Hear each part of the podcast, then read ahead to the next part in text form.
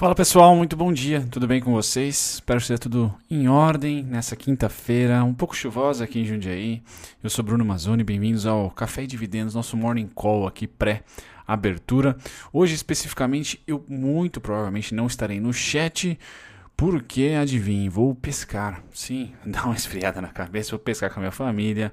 Acho que irei pescar, né? Porque São Pedro não está muito favorável hoje para peixes aqui em Jundiaí. Está pouco chuvoso, uma garoa, mas vou aproveitar a, a folga do digníssimo seu Mazone e quem sabe a gente não vai dar uma pescada ali na, no bairro Nova Era, para quem é da região aqui do Medeiros, do Ermida, entre Tupéva, Louveira e Jundiaí, região boa. Convido todos vocês aqui a virem visitar essa região. Bom, falando de pesca, agora vamos falar de outra pesca, né? Das dos tubarões e das sardinhas. Né? Vamos comentar um pouquinho sobre o fechamento gringo ontem. Então, os Estados Unidos fechou neutro, tá? No pregão de ontem, 18 0.18% de alta para o S&P, 0.15 do Dow Jones. Aqui uh, não mostra uma segunda engatada de alta no rush natalino, muito pelo contrário, os Estados Unidos tendo um pouquinho de estresse com a segunda onda do coronga. Então passa esse dia 15, esse dia 16 e 17 com muita cautela. Hoje não deve ser diferente, tá? Tem dados importantes? Tem. Ontem também teve. Tá? Teve estoque de petróleo, teve FONC, taxa de juros e nem assim serviu para dar uma movimentada final no ano. Eu particularmente espero mais um boom, curto, porém mais um bonzinho aí, vamos dizer assim, de, de Natal, tá? Até sexta-feira, acredito que a gente vai ter algum pregão ainda comprador, mas é, fazer caixa nessa época é fabuloso. Tá? Então, quando eu não vou uh, me namorar aqui, mas por exemplo, ir realizando alvos para você trader é maravilhoso e para você holder, para você investidor e ir acumulando tá? caixa para oportunidades que virão. Acredito sim que o nosso mercado vai ter uma realização tá? No campo do mini índice, eu vou trazer aqui hoje o mini índice, não o IBOV, né? Prometo para vocês trazer um estudo do IBOV. Né? Eu ainda aguardo essa realização entre 10 e 14%, tá? Vou trazer aqui as oscilações que podem vir a acontecer no mini índice hoje. Ah, por quê? Porque o ano a recuperação está faltando pouco para ser recuperada. Acredito que a gente vai romper máxima de março, máxima de fevereiro, tá certo? Só que a projeção não é tão longa, tá? E essa projeção não longa vai muito provavelmente culminar ali com maio, culminar ali com abril, março, março ainda não, mas abril e maio, que é o primeiro, a primeira faixa do calendário de ações, estamos falando aqui de ações, tá? Que o mercado tende a dar uma realizada. Por isso que ter posição agora é muito bacana. Se você conseguiu sobreviver agosto a setembro, principalmente julho, agosto, setembro, tá? Aí nós passamos ali outubro, novembro se recuperando, novembro, outubro, novembro teve, tivemos um boom um pouquinho mais cedo do que o normal devido, na minha opinião, à eleição norte-americana e agora é o período que você só só observa e vai né, é, ficando feliz com as suas atitudes corretas e triste com as ações que não subiram, Ibov subindo e a sua, sua ação não subindo, por exemplo. É, não me parece, ou pelo menos eu não, não gostaria de tomar decisão tá, em dezembro, tampouco em janeiro. É, mas é trabalhar, vamos lá, né, vender café, fazer, fazer os nossos trades e tudo mais que puder vir, tá, para conseguir acumular caixa, tá, para que aí sim né, finalzinho do primeiro tri de 2021, a gente possa, é, pós um céu em meio go away, de repente, aproveitar de novo mais um ciclo de ano, certo? Mais um ciclo de ano e eu vou estar aqui todos os dias. Então é importante, eu ainda aguardo sim, né, um rompimento nosso, principalmente dos países emergentes. Talvez os Estados Unidos não venha com a gente, tá? Porque nós temos petróleo, minério de ferro, ah, grãos e, e, proteína animal subindo, celulose também indo razoavelmente bem. Então, nós emergentes temos aqui ainda muito atratividade, porque câmbio está lá em cima, tá? Então, o dólar, quando olha para o real, fala: opa, essa bolsa a 120 dólares, perdão, a 120 pontos hoje, com dólar a 5 e pouco, é mais barata do que a bolsa a 125, ponto, 125 mil pontos ano passado, que o dólar estava 4. Tá? Então eles ganharam um real de gap, o que transforma o nosso 120 hoje é, entre aspas, espero que vocês, é, que eu não esteja sendo confuso, mas quando o câmbio se desvaloriza, ou seja, o real perde valor perante o dólar, a nossa bolsa fica mais barata. Então, o mesmo patamar com o câmbio valorizado no passado, agora com o câmbio desvalorizado, é mais barato. Tá? Então, 120 mil pontos na ótica do gringo hoje é mais barato do que os 120 pontos, 120 mil pontos há um ano e meio atrás, que o dólar estava, sei lá, 4,50, 4,70, 4 reais. Tá? Então é sempre importante essa dinâmica, tá? Estrangeiros para conosco e, lógico, viés do câmbio. Tá? O estrangeiro vem para cá, olha para os juros, está pagando nada. Olha para a inflação, tá cerca de 4 pontos alguma coisinha, então não é ali tão ruim, mas quando olha para a bolsa, olha 10, olha 15% de rentabilidade nos últimos 2, 3 anos, então a bolsa é o canal e aí o dólar faz com que ela mesma, ah, estando aí a mesmos ah, patamares altos já, entre aspas, né, o retorno aí de um topo pré-pandemia ah, esteja mais barata. Tá? Então é importante ter essa dinâmica. Se a gente começar a ver dólar cair, não necessariamente, ou melhor, não será bom na ótica do estrangeiro. A bolsa vai começar a ficar barata. Tá? Então agora, dezembro, para finalizar essa parte, nós temos commodities subindo, o que é ótimo para emergentes, principalmente extrativistas como nós, petróleo e minério de ferro sendo o carro-chefe. Então a gente tem as commodities subindo e dólar nas alturas em relação ao ano passado. E esses dois pontos tornam o Brasil extremamente atrativo para ativos financeiros ainda não para a economia real. A bolsa vai ter um crash para mim quando a economia real ficar mais atrativa do que a economia financeira. Então, quando o, investidor olhar aqui e ver que, poxa, vale mais a pena eu abrir um negócio do que comprar uma ação de um negócio já existente. Então, essa é a primeira parte. E, é, e é, essa primeira parte vem engatada com uma segunda, que é o simples fato da taxa de juros estar tá relativamente muito baixa agora. Tá? Então, se a taxa de juros se manter baixa, é ótimo para esses dois, esses dois ambientes, bolsa de valores e empreendedorismo, economia real, por exemplo. Mas, se em algum momento a gente tiver um, um, uma parada de geração de crédito, parar as impressoras, tá? muito provavelmente o dinheiro que está circulando não vai deixar de ficar no, nas finanças, nas aplicações e vai ter que voltar para a economia real. Vai ter que ser utilizado, vamos dizer assim, e não mais alocado tá? Não mais aplicado. Essa, esse gatilho é o único, é o único, único, único que, na minha opinião, que pode fazer a bolsa sair dos olhares do bull market e vir para o bear market, tá? É o único, certo, pessoal? Uh, não vê, isso não acontece desde 2008. Tá, isso não acontece desde 2008, começou nos Estados Unidos, tá? A impressora, vamos dizer assim, que continua a, a, ter essas, essas impressões em injeção de crédito e o mercado financeiro a, tem retornos muito maiores do que a economia real, do que o seu negócio. São, são poucos os empreendedores que conseguem escalar um negócio de um tamanho tão grande que, que su, superpassam ali a, a, a, superam, perdão, superpassam é boa, né? Surpass o, o, as aplicações financeiras. Então, importante, dinâmica, câmbio, valor da bolsa na ótica dos gringos, Ponto 1. Um. E ponto 2, na minha opinião, né, de corujão aqui, não sou economista, por enquanto as aplicações em equities, em risco, são muito mais vantajosas do que os outros produtos financeiros, renda fixa e inflação. E também uh, aplicar é muito mais vantajoso, por enquanto, do que uh, empreender. Tá? Então a Bolsa de Valores é a ótica, é o centro das atenções para 2021? Sim. Por enquanto nada mudou nessa dinâmica. Europa difusa hoje também, sem grandes movimentos. E a Ásia fechou em alta, aí, Nikkei 0,18 e Hong Kong 0,82. Petróleo. Nem preciso mudar muito aqui a telinha, então o petróleo continua subindo. Eu não tenho parada para ele, pelo menos não por hora.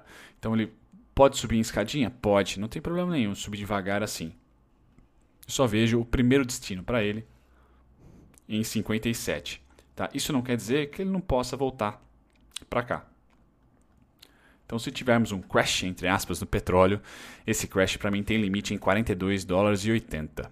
Tá? E também tem suporte em 44, 900, 44 dólares e 96. Tá? Ao mais, o seu único alvo, 57,930, 59,690. Tá? Então o petróleo continua andando tranquilamente por lá. Do petróleo a gente passa para os metais, então ouro se valoriza bastante hoje, 1,22, prata também 3,37, então mostra que já um, certo, né? Poxa, será que a gente vai sair um pouquinho do risco e vai entrar no ouro novamente, Bitcoin, ouro, né? Que são aí os, os paraísos por enquanto, uh, anti-ciclos, anti-riscos uh, em equities. Então ouro sobe 1,22, prata 3,37, tá? Quando a gente passa para o gráfico do ouro aqui na, na B3, sim, o nosso suporte. Não vou dizer para vocês que bateu exatamente em 288, pessoal, mas chegou a 290, tá? Que é o, o suporte. Eu uh, continuo caprichoso, mas com essa distância tão curta entre o meu ponto e já essa resposta compradora, qualquer, é, vamos dizer assim, sinal aqui, tá? Gatilho comprador, eu tenho um único alvo para o ouro em 319, 314. Tá? Se voltar para essa região, continua sendo suporte. Tá? Rompimentos falsos de baixa, eu espero por aqui. Então o ouro começa a ganhar força, análise gráfica ajudando bastante uh, nesse quesito. Tá? Esses são os pontinhos que eu tenho no ouro negociado na B3, né? o OZI.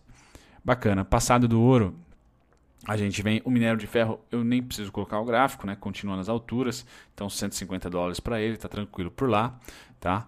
Ah, passado dos metais, a gente vem para o setor agrícola, então todo todos os grãos subindo hoje. Café sobe 1,50, algodão neutro, mais 0,08 de alta, soja 0,44 de alta, trigo 0,33, açúcar quase 2%. Tá? A gente termina com milho, o único grão aqui, patinho feio, caindo 0,23. Tá? Esse é o milharal. Tá? Passada dos grãos, a gente vem para as proteínas animais. Deixa eu dar um zoom para vocês. Então, proteína animal nós temos aqui gado de engorda subindo 0,54, futuros suínos neutro 0,26 de queda, um gado em pé zero, neutro também 0,23 de alta. Então nada de novo aqui no mercado de proteínas, sem grandes oscilações. A gente observa esse mercado bem em banho-maria atualmente. Né? Bom, deixado de lado, a gente vem para o mercado futuro para vocês uh, conseguirem acompanhar a nossa abertura. Então deve ser uma abertura muito parecida com a de ontem. Tá? Ontem nós fechamos 1,34, então sim, né, a gente, por essa dinâmica, isso é uma opinião pessoal, tá? não sou economista, mas por essa dinâmica nossa de primeiro, câmbio desvalorizado, ponto 1, um, commodities em alta, nós viramos um centro de liquidez. Tá? Então a grana está vindo para cá. Se o rush natalino não vem nos Estados Unidos com segunda onda, né, troca de governo, incertezas por lá, vem para emergente. Tá? O Brasil sofreu muito durante julho a setembro aqui. O mercado, o mundo inteiro subindo e a gente lateralizando. Agora a gente está tendo um bonzinho um pouquinho maior, tá? Então a gente deve descolar do S&P nas próximas semanas, tá? Isso pode se manter em janeiro também. Tá? Isso pode se manter em janeiro também, até a gente, uh, nós tivermos aí uma política bem definida e clara norte-americana, tá certo? E vacinas também é um grande driver para o ano que vem. Tá? Então, muito importante aqui, todo mundo abrindo uh, ou negociando de certa maneira positivo, só que sem tendência. Tá? Nós, emergentes, eu falo nós, todos os países emergentes aí que são exportadores de petróleo, minério de ferro, né, extrativistas aí, tendemos a ter mais a atenção. O Brasil é o mais líquido deles, tá? Então o Brasil deve ser um grande destaque, tá? Essa semana, assim espero, tá? Para ver isso daqui bombar, certo? E não só ser carregado por Petro e Vale, por exemplo, o setor financeiro. Se o setor financeiro tiver um dia de alta, a gente vai para 3%, a gente vai para 2,5%, tá? é, é uma bigorna ou às vezes é uma alavanca o setor financeiro ainda, tá? Ainda, por enquanto. Tá? O índice Bovespa é comoditizado e financiarizado, dois grandes setores aí que compõem o nosso IBOV. Tá bom? Bom, fechado aqui os índices futuros, a gente vem para os juros, continuam comprados, nada de novo no front por aqui. Dólar continua vendido, tá? Então bastante venda. Hoje o índice dólar que eu trouxe para vocês ontem bateu no meu alvo de venda, aqui em 89,830, tá lá, está negociando lá. Então eu espero sim o dólar um pouquinho comprador, tá? Nesse curto prazo, o que também ajuda a dinâmica de deixar a nossa bolsa mais barata. Então o dólar repicando, tá? Pode também facilitar aqui a bolsa dar uma dar uma enxugada para cima para atingir alguns alvos que eu já vou trazer para vocês, tá? Mas muita atenção para essa região do dólar, tá? Ele tem, na minha opinião, é uma região terminal de um movimento harmônico, tá? Que eu tenho aqui projetado. Tá certo? Eu espero compras por aqui. Primeiro alvo 90, bola, né? 90,575. Segundo, 91,995. Tá? Se eu estiver certo, a gente semana que vem volta aqui para dar uma analisada. Se ele vazar, aí eu faço novos estudos. Né? Sempre, sempre é assim. O mercado todo dia tem que provar que a gente ou está certo ou está errado. Não tem como ficar certo por muito tempo, correto por muito tempo e tão um pouco errado por muito tempo. Bom, aqui nosso mini índice, né? nosso mini dólar, perdão, chegou no nosso alvo aqui de 51385, certo? Peço perdão o barulho ao fundo aí, pessoal. 51385, bateu, sentiu resistência uma vez, aqui quase duas, e ontem a terceira vez. Então realmente eu não não espero, né? Até vou pôr o meu IFR aqui para vocês darem uma olhadinha, né? Sempre coloco a linha de 50, tá? Eu não espero que o dólar passe dos 50, tá? Pelo menos não essa semana. Certo? Se passar, a, a próxima oportunidade de venda será quando ele chegar no sobrecompra pois é, ele está no mínimo lateralizado, tá? Bom, bom e bom. Tá? Por enquanto, cinquentinha é a resistência. Se passar, vem aqui para o sobrecompra. O que, que eu espero então? 51385 hoje continua sendo resistência. Tá? Nada mais, nada menos. Se nós fecharmos acima e me contrariar, ele ganha um pouquinho mais de volatilidade altista.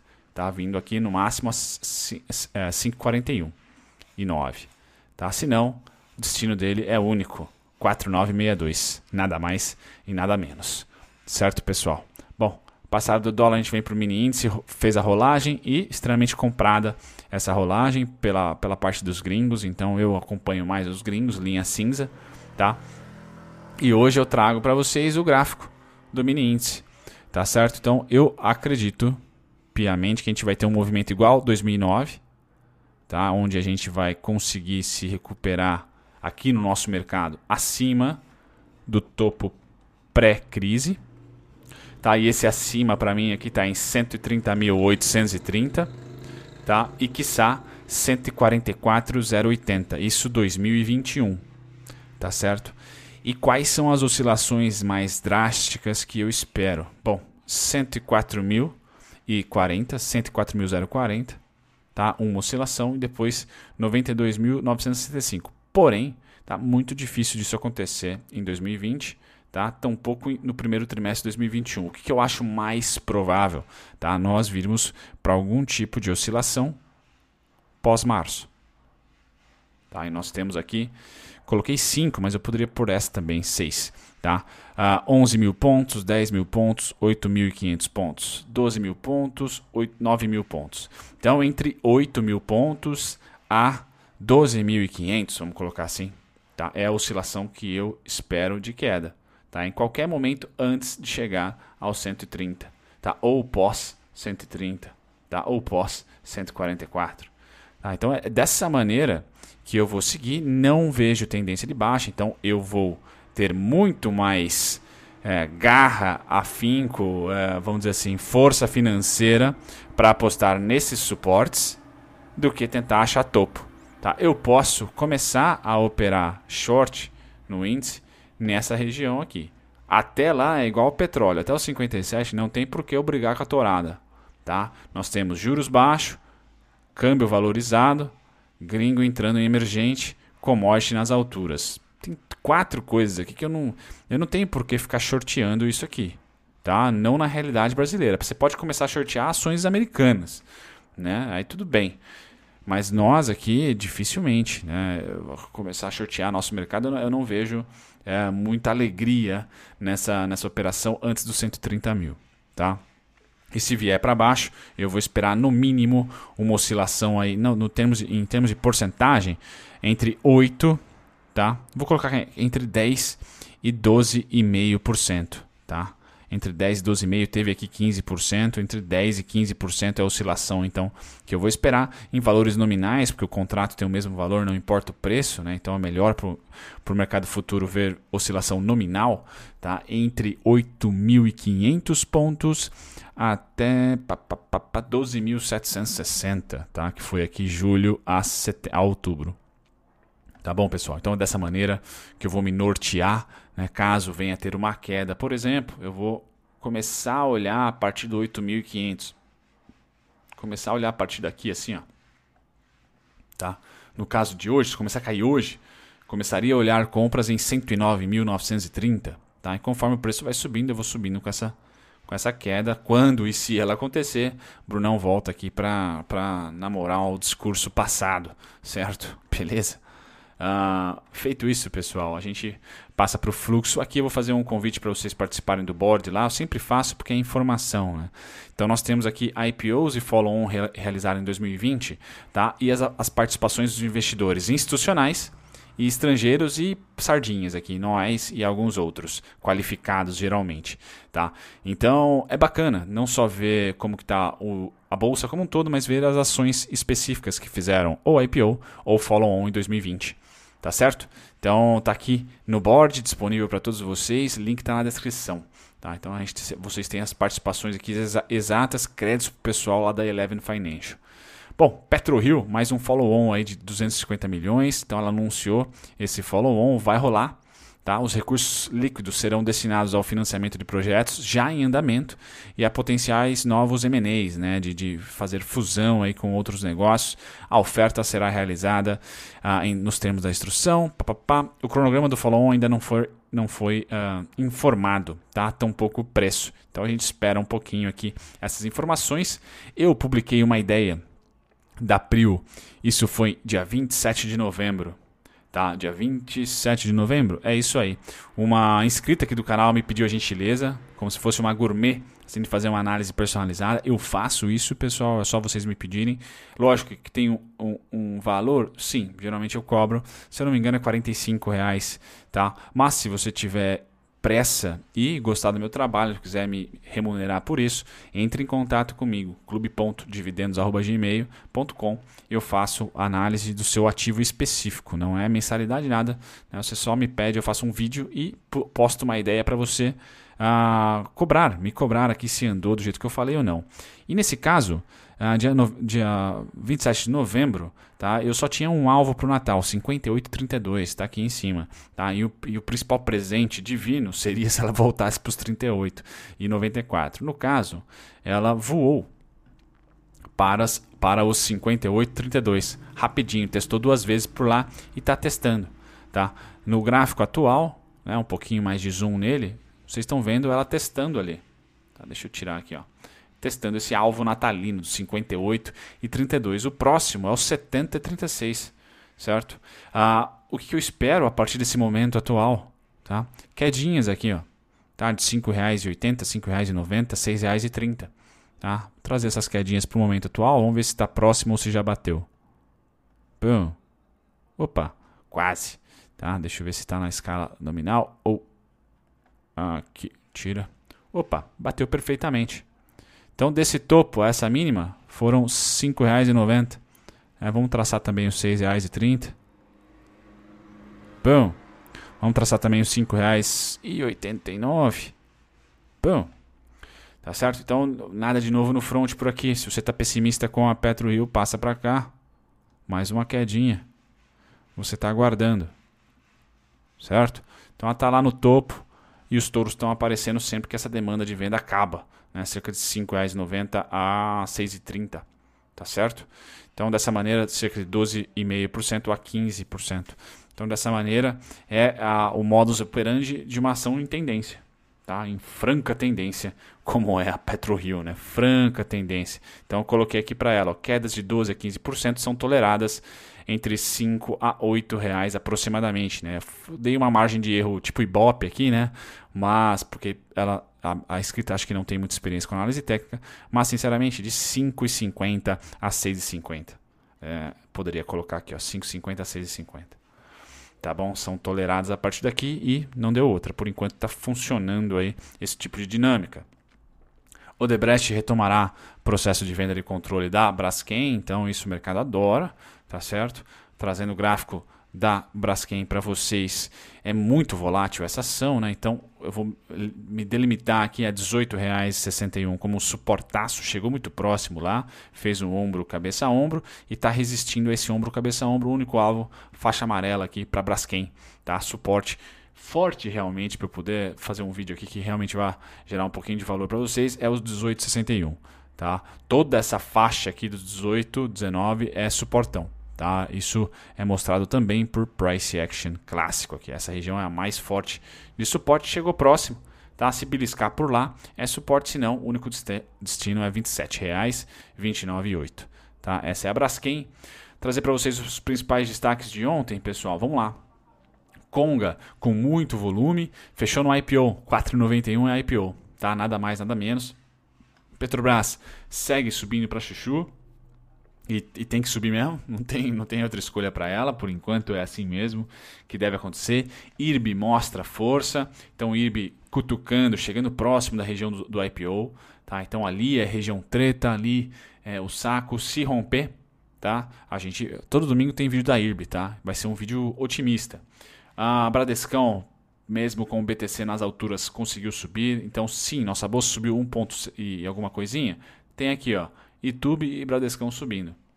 Tá? É, levanta junto ao defunto o setor financeiro. Itaúsa também venceu o, o 11,49, então muito importante o movimento de ontem. Tá? É, descolando do mundo o Brasil com esse movimento. Tá? Na parte de alta excepcional, hoje tem vídeo sobre a Melius. Tá? Eu fiz um vídeo dela é, humorístico quase, né? cômico, mas sim, temos aqui um, um, vamos dizer, como meu pai diz, um cacuete gráfico sobre ela. Pode ser bacana aqui, né? Um insight gráfico sobre ela. Na parte de baixo só bomba, né? Tirando a Eternite que vem ganhando musculatura, o resto que caiu são as bombas aí da bolsa. Certo, pessoal? Fico por aqui. Ah, calendário. Hoje tem 10 e meia, por favor.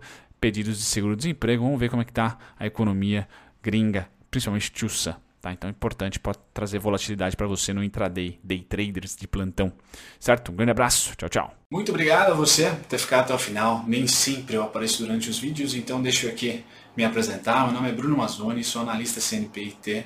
Estou aqui no YouTube já há próximos de dois anos, tá? Sempre comentando sobre ativos específicos ou um grupo de ativos. Então convido você que ficou até o final a visitar a minha descrição, tem lá todos os conteúdos meus gratuitos para você que aprender sobre análise técnica, aprender sobre valuation, análise fundamentalista, tá certo? E também outros conteúdos curiosos sobre o mercado financeiro. E se você quer assistir sobre um ativo em específico, uma ação em específico, vá na aba playlists e digite tá, o ticker ou o nome da empresa, mas principalmente o ticker da ação e eu vou ter com certeza um vídeo para você lá, tá certo? Me apresento e fico por aqui. Até o próximo vídeo. Tchau, tchau.